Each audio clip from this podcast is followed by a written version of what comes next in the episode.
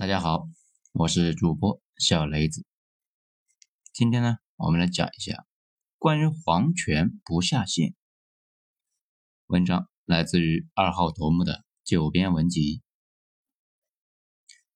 我们来介绍一下我国的政治构架。啊，当然呢，这个话题呢复杂到了极点，我们也只是随便聊一下。从商鞅变法之后。我国的整体构架呢就变化不大，国家选拔文官，任命县级以上的长官。后来的两千年，则一直在这个基础上面修修补补。那比如不让官员回自己的老家去当官，到处溜达的巡抚就变成地方官等等。选拔方式呢也比较多样化，有的年代啊是比较看重才华的，有的年代呢。比较看重扶老奶奶过马路的，还有的呢比较在意你长得帅不帅。那比如明朝，选拔科举出来的知识分子啊，岗位多，需要面试上岗。那长得丑的就当官，那就有点难了。但是选拔的方式前后期差别很大。唐朝之前，那印刷术还没普及，而且呢贵族搞垄断，权力不向下层开放，一般都是贵族自己内部玩。经常会出现一家子都是官。唐朝之后，垄断权力的贵族肃清，寒门开始进入了高层。平民出身的寒族可以干到宰相一级。在建制方面，那我国呢非常的早熟。不过官吏一般任命到县官，再往下那就是自然状态。村里德高望重的人他说了算，你作奸犯科，很可能被长老召集到村里面的老百姓。来对你公审、盗窃什么的被打板子，作奸犯科那就被浸猪笼。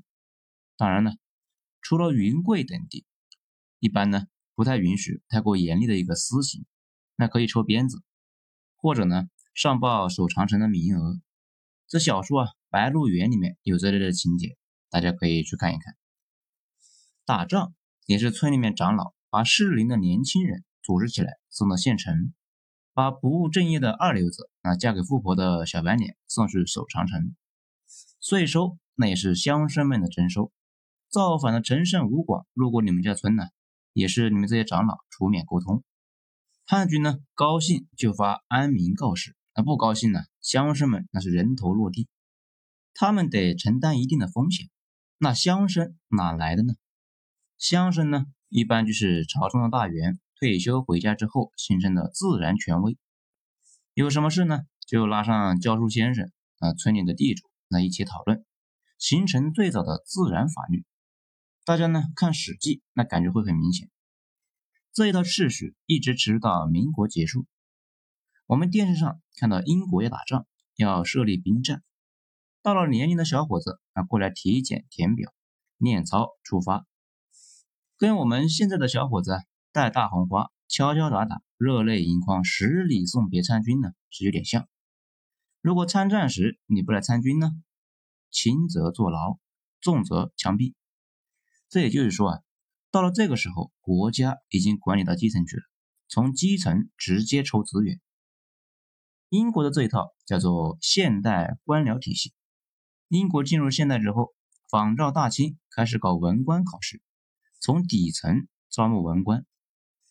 但是比大清那走得更远一些，把政府组织直接捅到基层，国家对自己呢有多少资源那是一清二楚。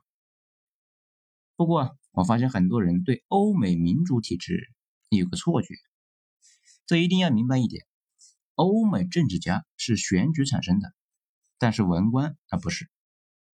比如特朗普选举上台，他就去找一堆人组阁，国防部长、财政部长。那就是他找来的，但是各部的副部长呢，那都是文官，他们是考试和考核考上来的，不是选举，也不对选民承担责任，只承担 KPI，这也不需要公布财产。那讲到这里呢，就想切出来讲一件事，大家知道去年特朗普任命了一个安全顾问，那后来被情报部门给搞下台的事情吧？他的安全顾问上台没几天。就被情报部门向媒体举报，这个顾问呢跟俄罗斯有交易，迅速那就被搞了。英国卫报去年报道，总统要求彻查情报部门，看看是谁举报他的安全顾问。那后来也不了了之，啥也没查出来。那这件事说明什么呢？情报部内部已经形成了自己的权力中枢，不完全受总统的控制呀。特朗普呢，给自己这个小权力中心啊取了个名字，叫 Deep Country，那大概的意思呢，就是国中之国的意思。文官系统成精了，朱元璋上台把文官们杀的是鸡飞狗跳，雍正皇帝那成天是修理官僚体系。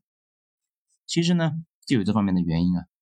文官系统，他们有自己的逻辑，皇帝跟他们的意见一致呢，这还好办；这不一致啊，他们就使坏，把所有的事情都给你搅黄了。万历十五年里面的申时新那一节里面呢，就讲到了这个逻辑。不过呢，我们今天重点讲文官里的神经末梢，基层。民国啊，基本上没有基层，民国其实是维持了大清的构架，甚至。官员很多也是大清的，指挥不到村里面，向村里征税啊，或者是通过乡绅或者是地主来征。那这伙人呢，说什么就是什么。这伙人把绝大部分的资源都拦截在了他们那里，反正政府也没有能力去挨家挨户的去确认一遍。民国征兵那也很暴力，一般呢是国军营长之类的军官啊带着小伙伴去村里面抓壮丁。进村之后，往往是搞得尘土飞扬、鬼哭狼嚎啊！很多时候啊，小伙子被抓走了，家人们呢都不知道是加入了国军还是伪军。我看过一个日本大佐的日记，那纪律好的日军进村之后，村里的长老带着全村的百姓向日军控诉他们的小伙子啊被鬼子抓走了，这搞得日军呢是一头雾水。哎，不对呀，我们才是日本鬼子呀！国民政府对地方那一直也没控制，比如淮海战役爆发之后，国共双方就进入了最终的拼消耗的阶段。双方呢在上千公里的战场上投放了一百多万的重兵集团，每天消耗的物资那都是天文数字，而且后方的物资要运上来，前线的伤员呢要送下来。这个时候啊，就暴露了国府没有基层的组织的特点。政府呢不知道国统区有多少壮丁。也不知道地里面有多少粮食，只知道把能征集到的粮食全部送往前线。南方的城市里面没物资，那可不就有通货膨胀吗？民国末期的通货膨胀，那匪夷所思，史无前例啊！那就是这个背景呢。不过那个时候啊，学生回忆，国统区农村基本是物资还是有的，他们经常呢带几块布去村里面换吃的。国府没有基层组织，完全一抹黑。对农村的了解，那还不如那几个学生。而我党这边呢，率先把国家机构的触角伸到了农村一级，成立了乡党委、村支书啊，对地方上有多少粮食，能征发多少士兵，了如指掌。到了这个时候，那其实就是高维打低维了，以整个解放区的战争潜力跟国府的政府手里面的那点资源对号，战争结局那是可想而知。很快呢。国军前线的物资不足，后方城市通货膨胀。现代战争呢，远远不是战略战术那么简单，更是组织方式的一个对号。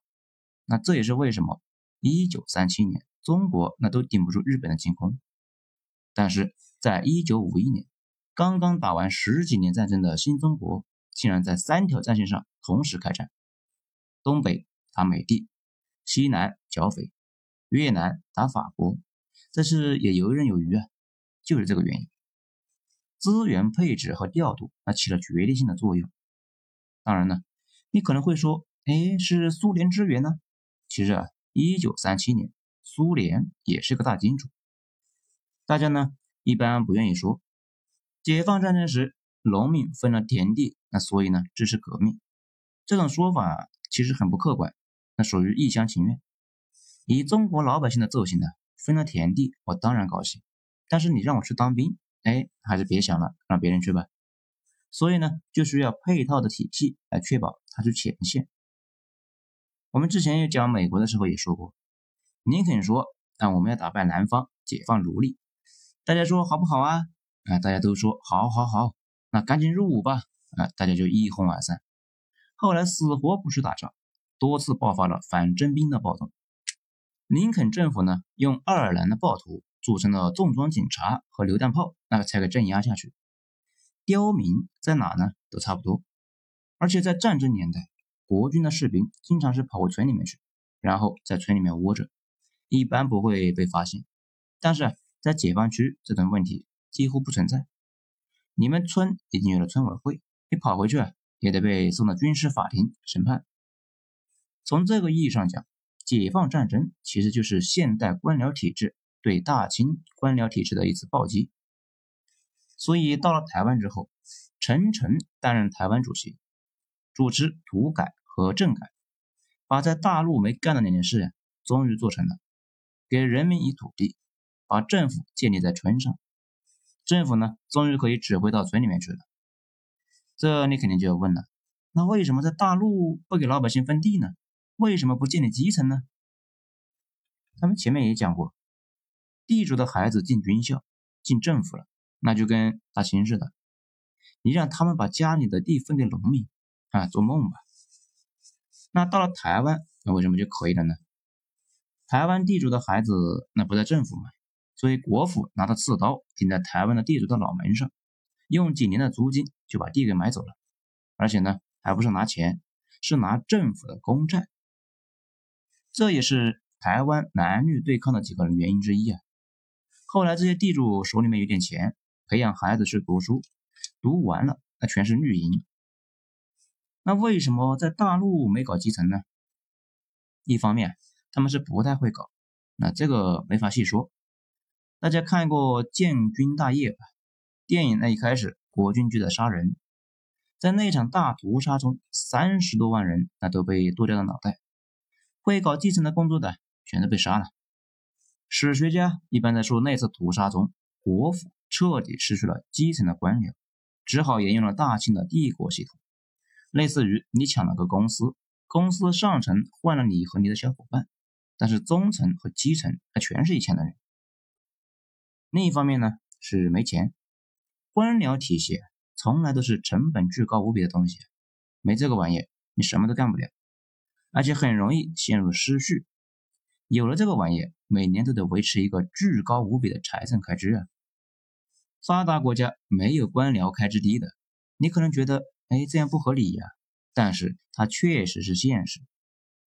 所以呢，中国古代才采取了一个折中的思路，建立了一个百分之八十完善的系统，既可以满足基本功能，又不至于开支太大而拖垮政权。好了，今天咱们就讲到这里，精彩下次接着继续。我是主播小雷子，谢谢大家的收听。